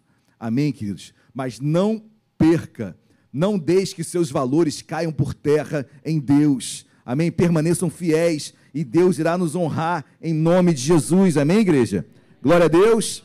Porque olha o que diz 1 João, capítulo 5, ainda. 1 João, capítulo 5, versículos 4 e 5. 1 João 4, 5, diz assim. 1 João 5, versículos 4 e 5. Porque todo que é nascido de Deus vence o mundo. E esta é a vitória que vence o mundo, a nossa fé. A vitória que vence o mundo é a nossa fé, queridos. Amém? Creia em nome de Jesus. O que muda a história, o que muda essa sociedade, porque eu sou cidadão e faço parte dela, e o que mudou a minha vida foi a minha fé. A sociedade, queridos, eu, eu, eu entendo que ela caminhará. A nossa, a nossa postura e as nossas ferramentas, e a nossa intenção e a nossa fé é de resgatar homens desse jazer no maligno. A nossa função enquanto igreja é salvar vidas, salvar almas, retirar dessa sociedade corrompida, que elas venham conhecer a Deus, valores de Deus. Amém, meus amados. Glória a Deus. Esse é o inimigo, eu vou ter que remir o tempo, mas esse é o meu primeiro inimigo do processo. Esse é o primeiro. Segundo inimigo, carne. Primeiro inimigo, mundo. Segundo inimigo, você. Você tem um dos principais inimigos que você tem é você mesmo. Se tem algo que nós herdamos de Adão, é essa concupiscência da carne. Concupiscência é inclinação. Você nasceu inclinado para errar. Queridos, você nasceu já com a inclinação para pecar. A palavra de Deus vai nos podando, o ensinamento dos pais vão nos acertando, mas nascemos com concupiscência, inclinação para o erro. Olha que diz Paulo em Romanos capítulo 7, dê um pulo aí na sua Bíblia, Atos, Romanos, capítulo de número 7. Eu estou falando de Paulo, né, queridos? Uma passagem também muito conhecida, mas de um grande homem de Deus, o apóstolo dos gentios, homem que com a primeira, segunda e terceira viagem missionária, abriu quantas igrejas não foram abertas pelo apóstolo Paulo, igrejas que nós sabemos e outras que nem, nem nós sabemos. Mas olha o que esse homem admite. Romanos 7, versículo 15. Quem achou, diga amém. Olha o que Paulo diz. Porque nem mesmo compreendo meu próprio modo de agir, pois não faço o que prefiro, e sim o que detesto. Ora, se faço o que não quero, consinto com a lei que é boa. Nesse caso, quem faz isto já não sou eu, mas o pecado que habita em mim. Porque eu sei que em mim, isto é, na minha carne, não habita bem nenhum, pois o querer o bem está em mim, não, porém, o efetuá-lo. 19. Porque não faço o bem que prefiro, mas o mal que não quero, esse faço. Olha o que Paulo está falando, olha, eu não consigo viver 100% do meu dia em santidade. É isso que Paulo está falando. Olha, eu também peco, eu também erro, eu também falho. O mal que eu não quero, eu acabo fazendo, e o bem que eu quero, eu não faço. Queridos, estou falando do apóstolo Paulo. Se ele tinha esses dilemas, quiçá nós que aqui estamos, que dia após dia somos assediados, a nossa carne quer aquilo que não tem proveito para Deus. Querido, hoje está tão, tá tão transformada a situação que hoje é normal o crente jogar na loteria. Eu vim de um tempo que isso não era normal, gente. Eu vim de um tempo que até para pagar a conta eu evitava pagar na loteria. Por quê, pastor? Porque imagina o pastor, pastor já está todo queimado, né? Então, pastor entrando na, na, loteria, ninguém vai acreditar que ele vai pagar a conta ali. Ele vai fazer a fezinha dele lá. Então, até isso já evitava, queridos. Mas hoje é normal jogar na loteria, jogo de azar, onde você está corroborando com muitas pessoas que acabam com suas vidas ali, viciadas, e você naquele meio, porque ao você comprar algo ali, você está corroborando com aquilo. Para não falar de outras formas, queridos, que cada vez mais a sociedade corrompida tem entrado dentro da igreja. A corrupção tem entrado na igreja, o pecado tem entrado na igreja.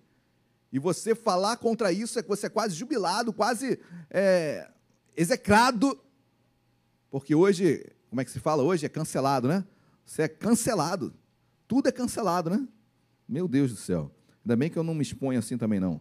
Amém? Eu sei qual é o meu povo, amém? Eu sei onde eu tenho que falar.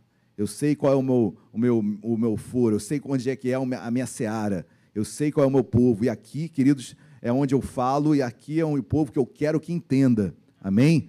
Assim são as ovelhas. Eu tenho as ovelhas que Deus emprestou para mim, são essas. São essas. Amém? E olha que já é muita coisa. Já é muita coisa. Mas eu procuro de todo o coração, queridos, passar aquilo que Deus tem me alimentado. Mas Paulo está num dilema, porque a carne dele, queridos, Paulo conhecia Cristo.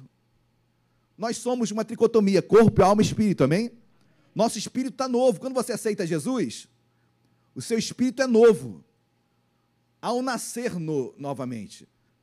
Lembre-se, nascer da água do Espírito, Jesus falando com Nicodemos, aquele nascer da água do Espírito não pode entrar no reino de Deus. Eu nasci novamente. Meu espírito agora é novo. Mas a minha alma não é, queridos. Minha alma é podre. Minha alma estava acostumada a pecar. Minha alma fazia o que ela queria. Aí fica essa luta dentro de nós, que Gálatas capítulo 5 vai falar dessa, dessa milícia entre carne e espírito. Você fica lutando dentro de você, uma luta interior. Caramba, se eu faz... mas se eu fizer isso, está errado. Ah, mas todo mundo faz. Ah, mas todo, todo mundo fica, então vou ficar também. Ah, mas todo mundo todo mundo aceita esse dinheirinho, então vou aceitar também. E aquele dilema dentro de nós, estou pegando coisas bem, bem diferenciadas para que os irmãos possam entender, porque todos nós aqui somos assediados, desde mim até todos. Todos que aqui estão. Cada um sabe onde o calo aperta. Cada um sabe onde a tua carne vai andando mais rápido. Cada um sabe. Não precisa nem entrar em detalhes. Você sabe onde você, seus olhos percorrem. Você sabe onde seu coração bate mais forte. Então, queridos, saia dali. Não esteja mais com aquelas pessoas. Faça um outro caminho. Muda a sua história. Mortifica a tua carne. Porque ela tende a sair do prumo. Essa milícia, essa guerra alma espírito que ele já, enquanto nós estivermos nesta terra, vai ser uma guerra. Pastor, então quem Isso é ruim, pastor? Não. Se existe guerra dentro de você, é porque Deus está aí. Agora tem pessoas que, ah, rapaz, pequei, não tem problema não. Querido, se não há revolta dentro de você, se o Espírito Santo não te constrange, se você não sente tristeza quando você peca, alguma coisa está errada. Talvez você ainda não tenha tido encontro com Deus.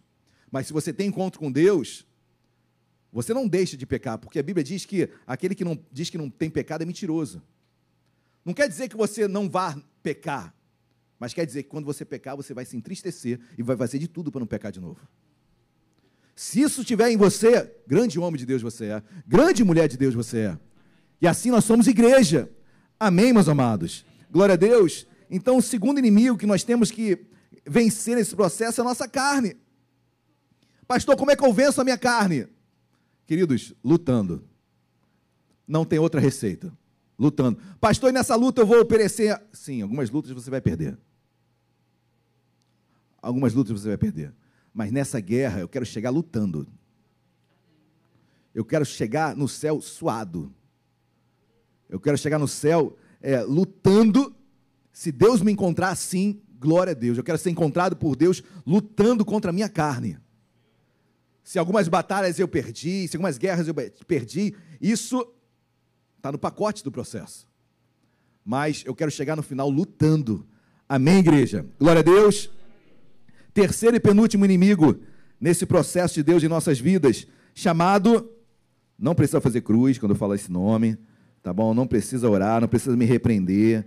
Diabo, o nome é diablo, diabolos, quer dizer opositor. 1 João capítulo 5, versículo 8. Ainda em João, né, queridos? 1 João, versículo 5, versículo 8. 1 João capítulo 5, perdão, versículo 8. 1 João capítulo 5, está errado. É 1 Pedro.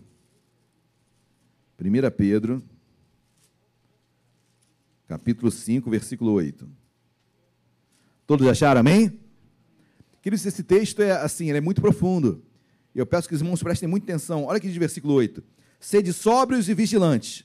O diabo, vosso adversário, anda em derredor, como leão que ruge procurando alguém para. Queridos, prestem atenção numa coisa. É, o diabo nada mais é do que um anjo caído, mas é um anjo, tá bom? Ele era um querubim, ele é um querubim, melhor dizendo. Ele era um querubim de guarda, um querubim chamado Lúcifer, que quis ser igual a Deus, Isaías capítulo 14, depois você vai Ezequiel 28, quis ser igual a Deus, e ele foi expulso do céu. Quando ele é expulso do céu, ele vem para a terra, e o Lúcifer é antes da criação do homem. Amém? Lúcifer já estava neste mundo, caído. E Lúcifer, agora Satanás, adversário, diabo, opositor. A Bíblia diz que ele anda ao nosso derredor. Ao nosso redor quem está ao nosso redor? Os anjos de Deus. Os anjos de Deus se acampam ao redor do que, do, daqueles que o temem. Então, os anjos de Deus estão ao nosso redor. E ao nosso derredor, o diabo ali está. Que o diabo não é onisciente, não é onipresente, não é onipotente, todos os atributos somente a Deus. Amém? Mas o diabo sabe onde você erra. Ele está ao nosso derredor. E ele sabe que você sempre está caindo ali. Obviamente, ele vai armar um cenário abordando aquele teu erro. Quem peca sempre somos nós. Gênesis capítulo 4 vai dizer que o pecado jaz à porta. Deita a porta, está à porta. Cumpre a ti, cabe a ti dominá-lo. Sempre a competência vai ser nossa, mas o cenário quem monta é o diabo. E ele é expert em montar cenários, para que nós venhamos a cair neles. E cenários montados sabendo quem é o personagem principal, que sou eu e você. Ele já viu que naquela área você cede. Ele já viu que naquela área você liga um site, entra em um site. Ele sabe que naquela área você é vulnerável. E hoje não precisa nem muito, muito trabalho, né? Você liga o computador já aparece a proposta para você. Então, queridos, o diabo já sabe onde você tende a cair. Já sabe. Ele anda ao nosso derredor, como leão que ruge, procurando alguém para devorar. Agora, o que é interessante, João 8,44 vai dizer também que o diabo é o pai da mentira. Se existe uma paternidade ao diabo, é mentira. Ele é mentiroso. A mentira vem do diabo. Ah, foi uma mentirinha só. É do diabo. Amém? Queridos, a mentira vem do diabo. Vem do diabo. Ele é o pai dela. Mas o que me chama a atenção é que o leão ou a leoa, ela ruge Sabe por que, que o leão e a leoa rugem? Sabe por quê? Para comemorar uma presa que foi adquirida. O leão e a leoa rugem, ou mais a leoa rugem, comemorando a presa que ela conquistou. Quando eu leio esse versículo, alguma coisa foi invertida aqui. Olha que diz a Bíblia. Sede sóbrios e vigilantes. O diabo, vosso adversário, anda em redor, como o leão que ruge, procurando alguém para. Espera aí. Não. Se ruge é porque já conquistou. Em outras palavras, queridos, olha como isso é, é sagaz e é sutil em nossas vidas. Ele ruge como se você já tivesse sido conquistado. Ele ruge para trazer medo. Ele ruge para que você, nas suas, no seu complexo de inferioridade, na sua baixa autoestima, venha admitir praticamente já foi pego, porque leão só ruge quando pegou algo. Não é procurando alguém para devorar. Mas se ele ruge antes de encontrar a presa, antes de pegar a presa, é porque ele está mentindo. Eu estou falando no mundo espiritual, amém, queridos? O diabo mente que você perdeu, que você já foi pego, que você não vai dar certo, que você não vai conquistar, que você não vai vencer. Mas ele não te pegou, em nome de Jesus, e nem vai te pegar. É mentira do diabo. Ele é mentiroso. Porque só se ruge quando tem a presa em sua posse. Então não deixe, não se incline, não se, não se covarde diante das circunstâncias que surgem em nossas vidas. Cada um tem seus problemas, suas dificuldades, mas não se covarde. Cresça em nome de Jesus, lute em nome de Jesus. Vença, você vai vencer. Se não conseguir, procure uma ajuda profissional, mas você vai vencer em nome de Jesus. Mas ao rugir, parece que já, já está dizendo: você está cancelado. Espera aí, tu não me pegou? Muito pelo contrário, quem me conquistou foi Cristo, na cruz. Que história é essa? De rugir, não estou na sua posse, não sou dominado por ti. Quem me conquistou foi Cristo na cruz. Então é um rugir mentiroso, é um rugir de ameaça, é um rugir para que você saia. Porque, queridos, preste atenção, ele está ao nosso derredor. Se você admitir o rugido, se você admitir que está conquistado, a brecha foi aberta. Aquele que está no derredor não está mais no derredor, está ao redor. Aquele que está ao redor não está mais ao redor, agora ele está em você. Então, queridos, vigia. Por isso, sede sóbrios e vigilantes. Não caiam na cilada do diabo. Que é isso? Porque minha mãe foi assim, você assim? Porque meu pai foi assim? Está amarrado em nome de Jesus. Eu nasci de novo. Ah, pastor, herança é maldição hereditária. Em Cristo Jesus, toda maldição hereditária foi quebrada na cruz. Não existe maldição hereditária para quem é crente. Ah, meu pai foi alcoólatra. Não vai ser, não, em nome de Jesus, está amarrado. A cruz te libertou. A cruz me fez um novo homem, uma nova mulher. Amém, igreja? Glória a Deus. Quarto, e esses três inimigos que eu falei foi em ordem aleatória. Eu não falei em ordem, mas esse último é o último mesmo. O último inimigo, queridos. Saiba que você tem um último inimigo a enfrentar. Todos nós, esse último inimigo, nós iremos enfrentar. Qual é ele, pastor? A morte. Todos nós enfrentaremos esse inimigo. Se Jesus não arrebatar a igreja antes, todos nós enfrentaremos esse último inimigo, chamado morte. Queridos, como você estará nesse dia? Quando você for enfrentar, geralmente quando você tem um obstáculo, um inimigo, um lutador, um, um lutador de MMA, de um, um boxer, é, quando ele sabe qual é o seu adversário, ele vai se preparar. Ele vai treinar, ele vai. Uma das maiores lições dentro da, de uma guerra é você conhecer seu inimigo, né? Então você precisa conhecer o seu inimigo. Tem pessoas que falam, não, não preciso, entender, não preciso conhecer nada sobre o diabo, que isso? Eu conheço Cristo. A Bíblia diz: não ignoreis os desígnios de Satanás. Não ignore. Ah, pastor, mas é um anjo caído. Sim, mas continua sendo um anjo. Sim, continua ao nosso derredor. Querido, ele está debaixo dos nossos pés, amém? Eu não quero de forma nenhuma trazer medo algum, porque não tem medo nenhum. Amém? Bota meu nome no, no sei o que, em qualquer lugar. Eu creio em Cristo na minha vida. Em Deus nós somos mais do que vencedores. Agindo Deus, quem impedirá? Se Deus é por nós, quem será contra nós? Amém? De forma alguma eu quero trazer medo, misericórdia. Misericórdia, eu sei, nós sabemos de quem nós temos crido. Amém, nós sabemos. Mas não desconsideramos os desígnios de Satanás. E como todo inimigo que vai ser confrontado, nós precisamos conhecê-lo. Precisamos conhecê-lo. E queridos, quando eu olho para a morte, eu preciso conhecer a morte para enfrentá-la no dia. Pastor, vamos ler o que diz as Escrituras? Primeira carta do apóstolo Paulo aos Coríntios, 1 Coríntios capítulo 15. 1 Coríntios, capítulo 15. Ô, pastor, eu queria receber um milagre nesta manhã, o senhor vem falar sobre morte. É, queridos, nem sempre é como a gente pensa.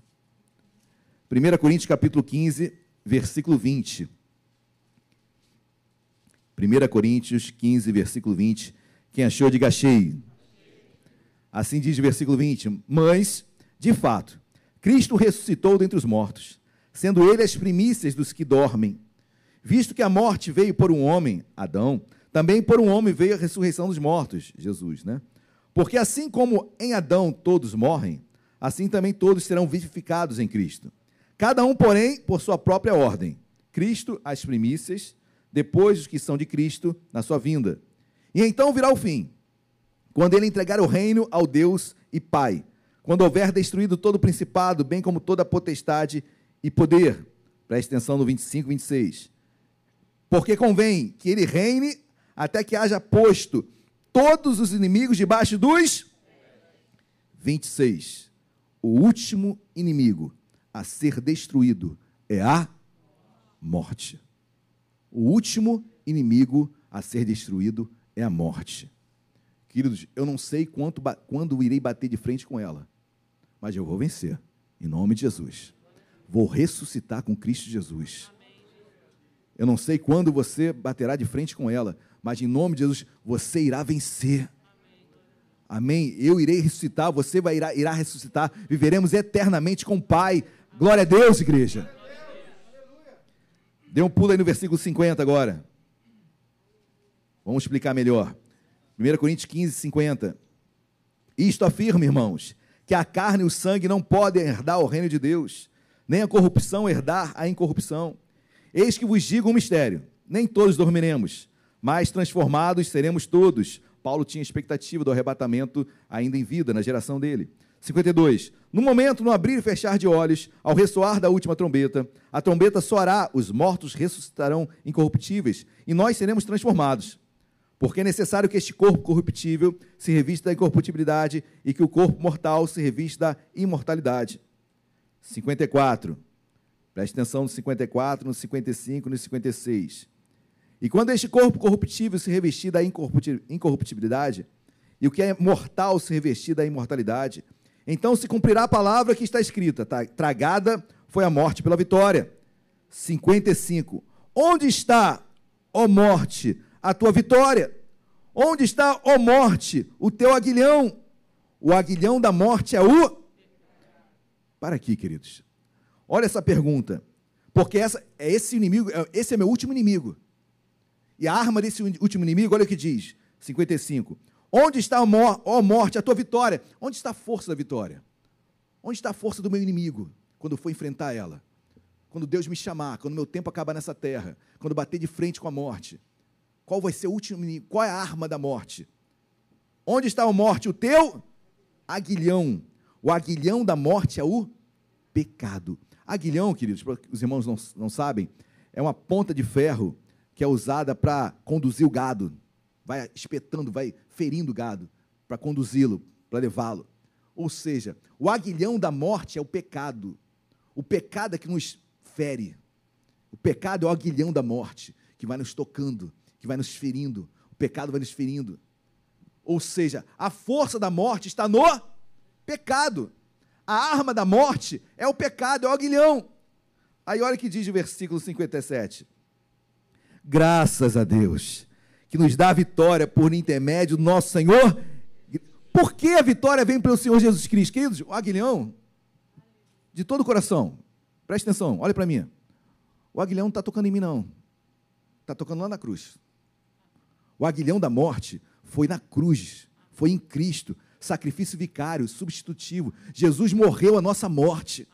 Jesus já pagou o preço do pecado. O aguilhão da morte foi todo colocado em Cristo. Isso não quer dizer que você não sinta, não é assediado pelo pecado. É claro que você é assediado pelo pecado. Mas entenda que no mundo espiritual, esse pecado, esse aguilhão, não tem mais força sobre você. Jesus venceu o pecado. Quando eu enfrentar a morte em Cristo Jesus, eu sou vencedor. Amém, igreja? Aí eu vivo, 58. Portanto, meus amados irmãos, sede firmes, inabaláveis e sempre abundantes na obra do Senhor, sabendo que no Senhor o vosso trabalho não é vão. Continua abundante na obra de Deus, continua fazendo a obra de Deus, continua lutando pela tua casa, pela tua família, continua ministrando a palavra de Deus. Em Deus o teu trabalho não é em vão. Em outras palavras, quando o dia chegar, queridos, Cristo fez tudo por mim na cruz. O que eu fiz foi só dar continuidade. O pecado não tem poder sobre mim, sobre você, sobre nós, amém? Não somos escravos mais do pecado, somos livres para adorar a Deus, amém, queridos? O último inimigo que é a morte será vencido também. Pastor, quem me garante isso? A palavra. Agora, quando esse terrível dia chegar, eu falo terrível dia porque, queridos, que dor você perder um ente querido. Que dor para os que ficam. Para os que foram, que glória. Incomparável. Não dá para imaginar a glória que é viver eternamente com Deus, mas para os que ficam, que dor. Que dor. Mas eu começo a entender e começo a orar e entender isso na palavra, queridos, que eu não sou mais escravo do pecado. Não sou mais. Deus quer que quando isso chegue, quando esse momento chegar, você seja achado firme, inabaláveis e operando em Deus. Senhor, eu quero, quando o Senhor me convocar, eu quero estar trabalhando em Deus. Senhor, eu quero estar na igreja. Quando esse dia chegar, eu quero estar com o Senhor. Quero estar trabalhando para Deus, velhinho, com minha família, com meu casamento firme, com meus filhos na rocha. Nosso trabalho em Deus não é em vão. Que você luta pelos teus filhos não é em vão. Que as suas orações não são em vão. Tenha certeza disso. Quando ela chegar, queridos, quando ela chegar, saiba que Cristo já venceu por você. Ele já morreu e já venceu a morte. Ele ressuscitou. A morte não deteve o nosso mestre. Não deteve. E não nos deterá. Vamos colocar de pé. Vamos orar. Vamos louvar. Vamos falar com Deus. Me abra o seu coração para Deus nesta noite, nesta manhã, perdão. Deixa Deus falar contigo. Quatro inimigos. Quatro inimigos. Em Cristo Jesus, queridos. Se, se, você, se você se mantiver firme, inabalável, firmes na obra de Deus, fique tranquilo. Todos cairão por terra. Todos cairão por terra. Vamos louvar. Aleluias.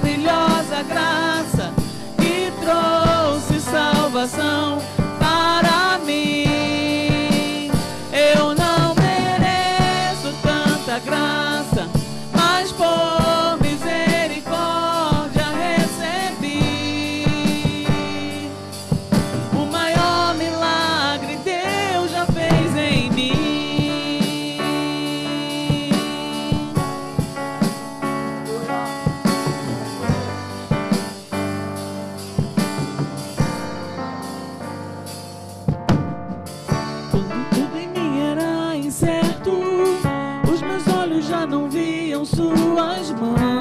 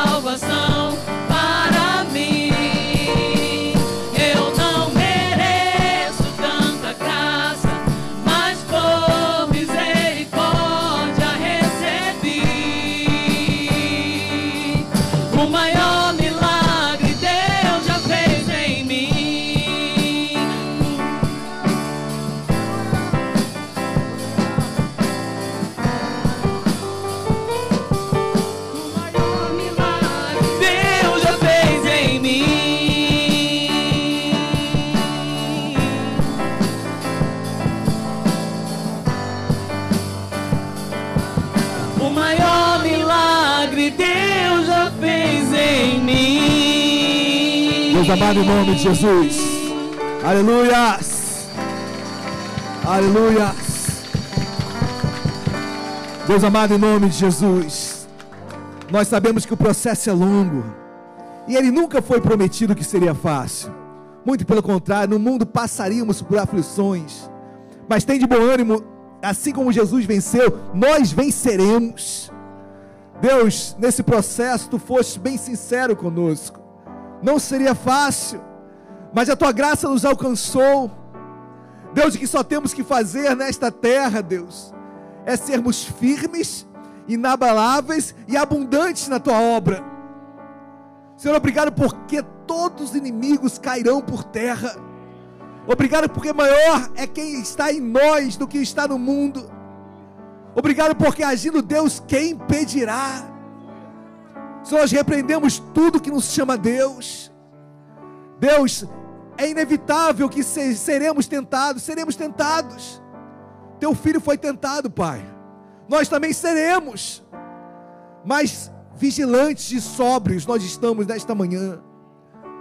Não aceitamos mentira, engodo. Deus, o que, que adianta ganhar o mundo inteiro e perder a sua alma? Que valores são esses que o mundo tem apregoado e tem seduzido a igreja? Deus, não queremos ser seduzidos pelo dinheiro, pelo amor ao dinheiro, onde muitos têm se, se deitado, jazido no mundo, no maligno, por causa do dinheiro, Senhor. Largado famílias, largou a igreja, largou o casamento. Senhor, quantas seduções quantas armadilhas do inferno. Não queremos, meu Pai, deitar, não queremos jazer, Senhor, no maligno, não. Estamos em uma sociedade, mas não somos desta sociedade. Nós somos peregrinos e forasteiros. Nós ansiamos por uma Jerusalém celestial, uma terra celestial, que é a nossa pátria. A nossa pátria está nos céus. Isso não nos acovarda a enfrentarmos dilemas desta terra, muito pelo contrário. Muito pelo contrário, Senhor. As portas do inferno não prevalecerão contra a tua igreja. A tua igreja vive. A tua igreja fala. A tua igreja tem voz. A tua igreja tem conceitos. A tua igreja tem valores. E a igreja sou eu, você somos nós, meus amados. Temos valores conquistados na cruz e não abrimos mão. Senhor, guarda os nossos, guarda nossos filhos, os filhos dos nossos filhos. Guarda, meu Pai, das setas que voam de dia e de noite. Guarda os nossos, Senhor, que tanto amamos. Guarda os casamentos que aqui estão, Senhor. Guarda aqueles que estão agora em seus lares, agora orando juntamente conosco. Deus guarda os mais idosos. Guarda a tua igreja, meu Pai. E obrigado, meu Pai, porque saímos daqui renovados e confiantes. Que cada inimigo cairá por terra em nome de Jesus. Cada um deles, em nome de Jesus, cairão por terra. Chega de criarmos álibis para os nossos erros e falhas. Nós somos os maiores algozes de nós mesmos. Queremos olhar para dentro de nós, meditarmos em Ti e sermos transformados, mudados Deus transforma as nossas vidas, transforma o nosso olhar, nosso andar, nosso deitar, transforma as nossas amizades, Senhor. Quais são os valores que procuramos nos outros? O que nos agrega? O que tem agregado a nós esse ou essa? Senhor, em nome de Jesus, que possamos dar valor àquilo que tem valor, aquilo que a traça não vai corroer que a ferrugem não vai tomar. Aquilo que um dia, meu Pai, levaremos sim para Ti. Que a nossa vida contigo. Deus, obrigado pela mensagem desta manhã. Abençoa o teu povo, Senhor. Que possamos sair daqui confiantes e vitoriosos em Ti. Em nome de Jesus. E toda igreja, olhos fechados ainda. Se tem alguém aqui nesta manhã que ainda não entregou a sua vida a Jesus, que deseja entregá-la hoje, levanta a sua mão bem alto. Tem alguém aqui nesta manhã? Um dia fizeram esse convite para mim, e eu confesso que eu demorei para levantar, mas quando levantei, jamais abaixei minhas, minhas mãos. Se você quer entregar a sua vida a Jesus hoje, basta um aceno aí onde você mesmo está, no seu lugar. Levanta bem alto a sua mão. Deus abençoe. Aquele senhor lá atrás, pode abaixar sua mão, meu amado. Tem mais alguém aqui nesta noite que queira entregar sua vida a Jesus? Eu creio que nós tenhamos mais uma vida aqui nesta manhã. Eu creio que tem mais uma vida que Deus tem chamado, tem falado. Se você não entregou a sua vida a Jesus ainda e deseja entregá-la, levanta sua mão bem alto. Bom, não vou forçar, queridos. Eu vou chamar esse senhor lá atrás. Vem cá, por favor. Eu quero orar por você. Eu quero orar por ti, meu amado. Enquanto estou orando por ele, se você quiser, vem aqui também. Amém? Se você quiser entregar a sua vida a Jesus, aproveite esse momento. Eu vou orar. Glória a Deus. Toda igreja de olhos fechados.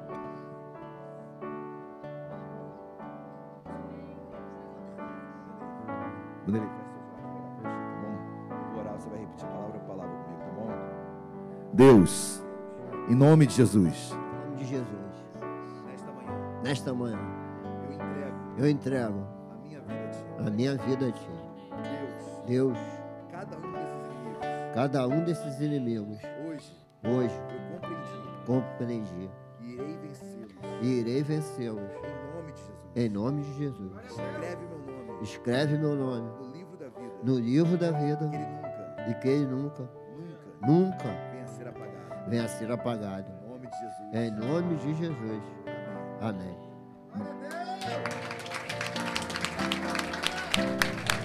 Cá, Vanderlei, deixa eu orar por você. Deus amado, em nome de Jesus, nós colocamos a vida do Vanderlei nas tuas mãos. Deus passa com teu sangue de alto a baixo. Espírito Santo de Deus, tu és aquele que convence o homem do pecado, da justiça e do juízo.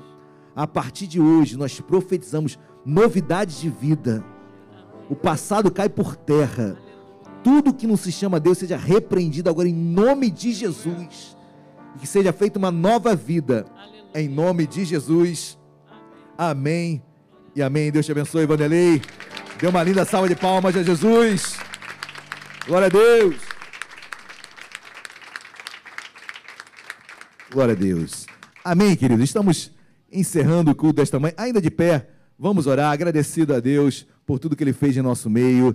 Lembrando que hoje à noite nós temos culto às 19, 19 horas, ok? Só mais um aviso, querido. Se você, nós falamos muito rápido sobre a viagem à Foz do Iguaçu, né? Nós já temos 28 pessoas inscritas na viagem à Foz do Iguaçu. Se você é uma viagem da igreja, da família, nossa intenção é proporcionar a todos essa possibilidade de viajarem, de estarmos juntos. Teremos também uma, uma reflexão num dia à noite no hotel, onde eu irei estar ministrando, a Luciana também estará ministrando, os diáconos Aloan e Eloá também estarão ministrando. Mas o nosso maior motivação é comunhão, estreitar laços. Então, se você deseja ir, procure a diaconisa Luciana Gama, ela dará todas as informações. Eu tenho certeza que vai ser um momento maravilhoso. E outra coisa, o batismo, nós estamos já agendando, vai ser no final do mês de dezembro. Queridos, o batismo é uma ordenança de Deus. É claro que você, você é facultativo a todos, a opção é sua, mas é uma ordenança de Deus. Quando eu entrego a minha vida de Jesus, eu me batizo. E de fazer discípulos, batizando-os em nome do Pai, do Filho e do Espírito Santo. Então, se você já entregou a sua vida a Jesus, não se batizou ainda, não permaneça é, nessa postura. Depois procure a diaconisa Luciana Gama. Nós abriremos uma nova turma. Nossas turmas são semestrais, nossos batismos são dois batismos no ano, ok? Então, procurem também a diaconisa Luciana Gama. Amém? Feche seus olhos, vamos orar. Deus amado, nós te agradecemos, Senhor. Obrigado por esta, por esta palavra, obrigado por esta ministração. Obrigado por esses inimigos que nós não nos acovardamos, muito pelo contrário. Em momento algum os tememos e em momento algum os desconsideramos também. Muito pelo contrário, Deus. Nós não subestimamos nada, mas sabemos em quem nós temos crido. Sabemos que o nosso Redentor vive e há de se levantar dentre os mortos. Sabendo que Jesus é por nós. E essa é a nossa maior, maior arma, Senhor, em Ti. Deus, obrigado, abençoa o teu povo, despede em paz, em segurança, nos dê um culto abençoado logo mais à noite. Deus, que possamos todos chegar em segurança aos nossos lares. E que o amor de Deus Pai, a graça e a paz do nosso Senhor e Salvador Jesus Cristo, e as doces consolações do Espírito Santo de Deus, seja sobre as nossas vidas, hoje e para todo sempre. Toda a igreja diga amém. amém e amém. Dê uma linda salva de palmas a Jesus. Deus abençoe a todos. Vão em paz.